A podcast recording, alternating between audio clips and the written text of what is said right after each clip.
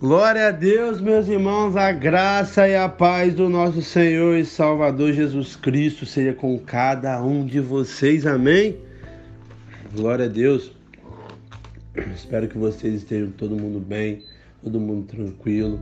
Vamos para mais uma exposição desse livro maravilhoso, livro de Romanos. Vamos expor hoje o capítulo 14, capítulo esse que tem 23 versículos para nos abençoar. Amém? Por favor, abra sua Bíblia, que o Espírito Santo do Senhor possa mesmo te direcionar e te revelar. Aleluia. Verso 1 está falando: Acolhei-vos, acolhei ao que é débil na fé, não porém para discutir opinião. Aqui no capítulo 14 nós vamos trabalhar, Paulo né, vai trabalhar e eu vou e a gente vai expor esse capítulo. É um capítulo que vai falar do relacionamento entre os irmãos que pensam diferente. Que coisa boa, né? Num, numa sociedade que nem todo mundo pensa diferente, numa igreja que nem todo mundo que nem todo mundo pensa igual, na verdade, né? É muito bom falar sobre isso. E a primeira coisa que Paulo fala é isso: acolhei o que é débil na fé, o que é fraco na fé, não porém para discutir opinião. Então, o primeiro ponto é isso: acolha o seu irmão e aprenda a viver com a diferença dele. Acolher é o quê? O que significa acolher? Meu irmão, acolher é trazer para perto, é trazer para o nosso ciclo de amizade, em nosso coração. É o teu calor, a bondade que marca o verdadeiro amor. Amém? Tenha isso no seu coração. Então, Paulo está falando para você acolher o diferente. Porque normalmente a gente quer andar com pessoas que só são. que pensam igual a gente, que, que, que gostam do mesmo candidato político que a gente, que torce para o mesmo time do que a gente e que tem tudo em comum com a gente. E Paulo está falando: não, não. Acolhei o fraco. Acolhei o que pensa talvez diferente do que você, e aí aqui você vai ver qual diferença que a gente está falando. Mas acolhei. Verso 2 vai falar dessa diferença. Um crê que tudo pode comer, mas o débil come legumes. Então, nesse contexto, é, na epístola de, de 1 Coríntios, a gente vai falar muito sobre isso, é, sobre a cultura da época.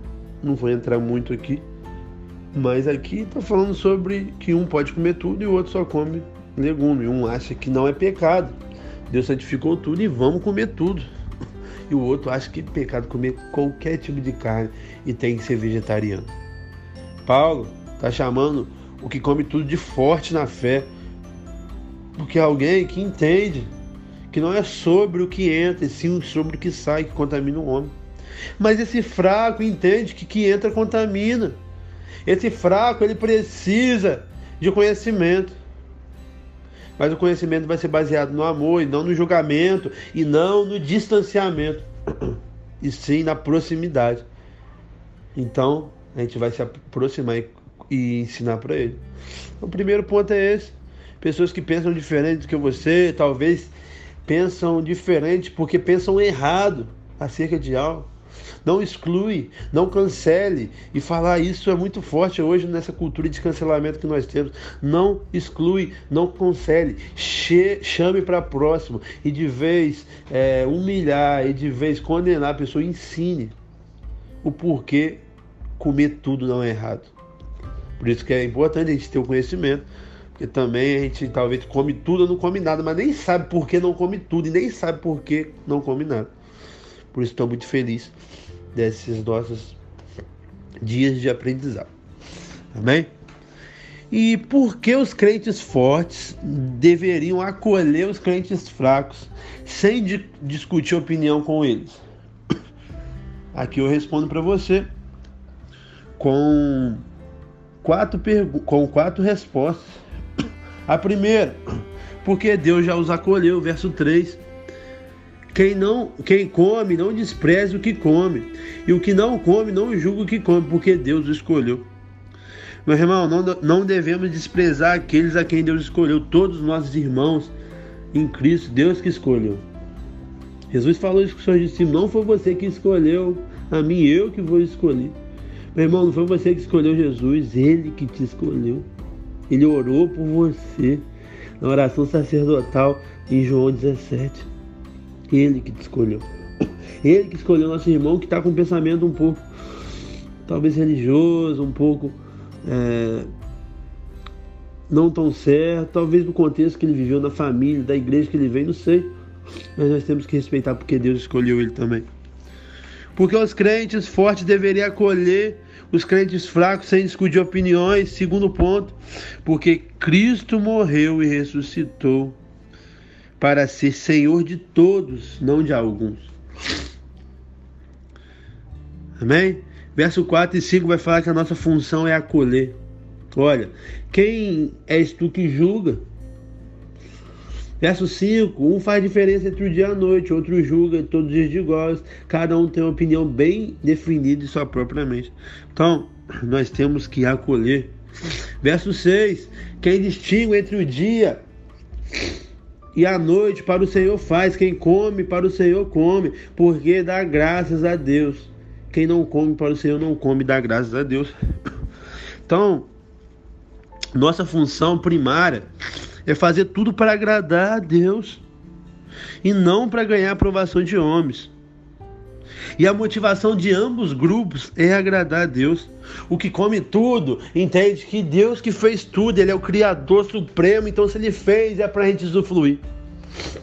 E o que não come tudo acredita que algo é impuro e se comer vai desagradar a Deus. Então a motivação dos dois são a mesma. A, a motivação dos dois são boas, que é agradar a Deus. Mas no resultado, no, no discorrer, eles têm opinião diferente. Amém? E aqui, no apanhar, tá dizendo quem está certo quem está errado? O fraco. O fraco na fé. Porque senão Paulo não ia chamar ele de fraco na fé. Mas até ele entender, nós temos que acolher, respeitar e amar Amém? Nossa função na igreja é viver para agradar a Deus e não a nós mesmos. Não é sobre partidarismo. Ah, eu sou de fulano, eu sou de ciclano. Não, é Cristo. Verso 7 e 8. Porque nenhum de vós vive para si mesmo, nem morre para si. Porque se vivemos para o Senhor, vivemos. Se morremos para o Senhor, morremos. Quer vivamos ou morramos, somos do Senhor. Aleluia. Então, tudo que você fizer tem que ser para a glória de Deus e não para a glória de homem. Faça tudo para a glória de Deus, meu irmão, minha irmã. Tudo é para Ele. É dele, vem dele, é por Ele, nós só fazemos por Ele. E no final, é para Ele a glória eternamente. Amém. Glória a Deus. E a nossa função na igreja é viver debaixo do senhorio de Cristo, verso 9. Foi precisamente para esse fim que Cristo morreu e ressurgiu, para ser Senhor tanto de mortos como de vivos. Então nós temos que viver debaixo do senhorio de Cristo, não de pessoas, não de propriamente regras, sim de Cristo. E aí o fraco vai entender que em Cristo não é pecado comer. Amém? Porque os crentes fortes deveriam acolher os fracos sem discutir, porque os crentes fracos e fortes são irmãos dos outros. Verso 10a. Tu, porém, que julgas do teu irmão, e tu que desprezas o teu. Então todos nós somos irmãos. Bem? E última resposta, porque cada um de nós seremos julgados no tribunal de Deus. Verso 10b: Pois todos comparecemos perante o tribunal de Deus. Verso 11 vai falar que todo joelho se dobrará. E verso 12 vai falar: cada um dará conta de si mesmo.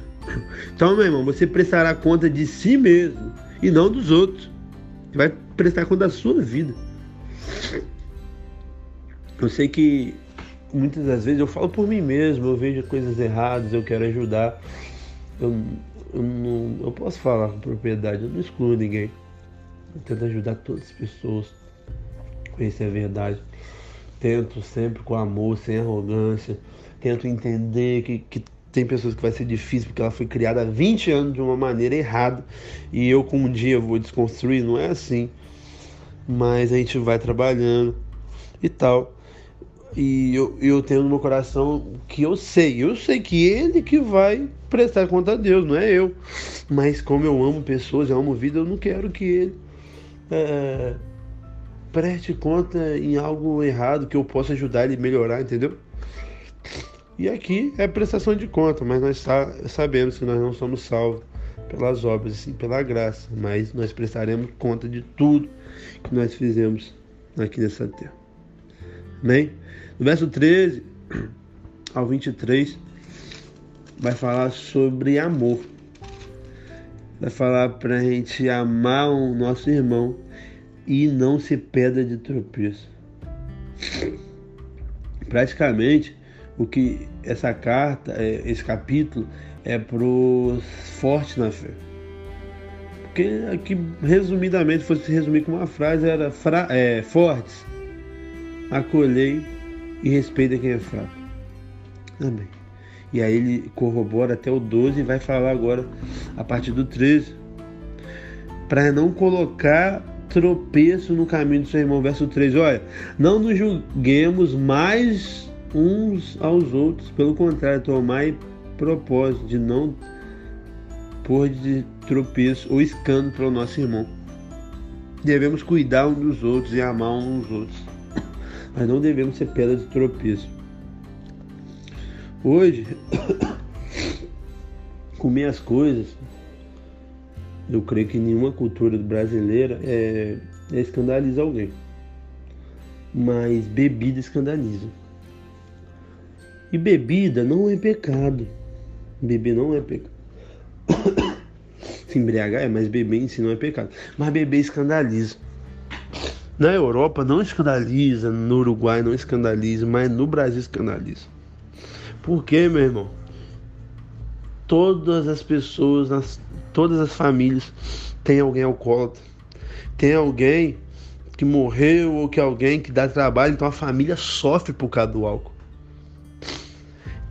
O, o brasileiro não sabe beber socialmente, então é uma série de fatores que leva a gente a odiar a bebida.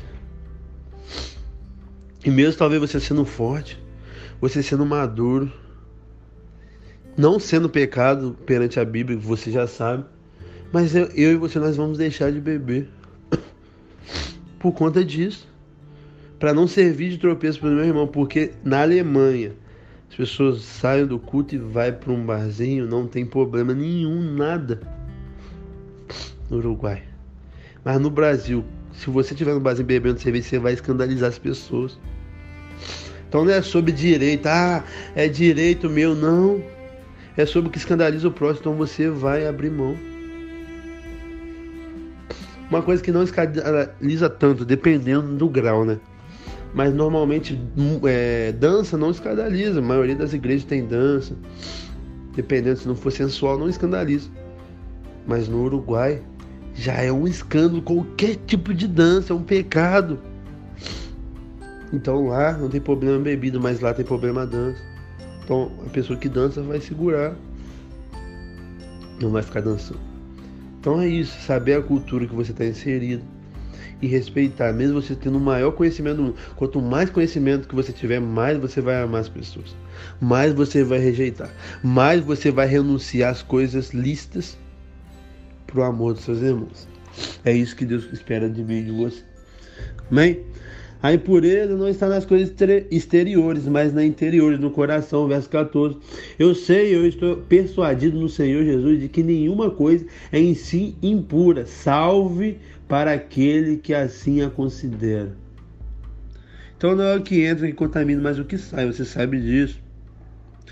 O amor, meu irmão, e não os nossos pensamentos deve guiar as nossas ações. Verso 15. Se por causa de comida o teu irmão se entristecer, já não anda segundo o amor fraternal, por causa da tua comida, não faz perecer aquele que a quem a favor de quem Cristo morreu. Cristo morreu por você e pelo seu irmão. Se Cristo abriu mão de sua glória para morrer no lugar dele, desse irmão, meu e seu também, mas vamos falar do fraco na fé. Se Deus abrir mão de sua glória para morrer pelo fraco, você não pode abrir mão de um hábito. Você não pode abrir mão é, de uma bebida alcoólica. Eu estou dando um exemplo, porque é uma das coisas que mais escandaliza, mais tem debate hoje em dia. Você não pode abrir. Pense nisso, meu irmão. Pense nisso. O próximo, o amor a ele, o cuidado dele é mais importante. Busque, meu irmão, o que é mais importante. Verso 16. Não seja, pois, vituberado o vosso bem, porque o reino de Deus não é comida nem bebida, mas justiça e paz e alegria no espírito. Aquele que deste modo serve a Cristo é agradável a Deus e provado pelos homens. Aleluia. Não é sobre comida, não é sobre bebida, mas justiça, paz e alegria no espírito. Aleluia. Estar em comunhão com o irmão, estar em alegria com o irmão, em paz com o irmão é muito melhor do que comer algo ou beber algo, mesmo sendo lícito. É isso que Paulo está tentando nos ensinar. E quanto mais conhece, você conhece das Escrituras, você vai abrir mão. E quanto mais você é maduro, você vai abrir mão, porque o maduro abre mão. O maduro morre primeiro. Deus, o todo onipotente, o maior maduro do mundo, mesmo ele não sendo culpado, mesmo entre a, a, a, relação quebrada entre o homem e Deus sendo culpa do homem. Ele não usou isso como é, é, desculpa. Ah, foi um homem que pecou, então se lasca. Não, ele veio, ele, Deus Pai, enviou o seu melhor. Deus deu o melhor, abriu mão do seu melhor. E Jesus abriu mão da glória.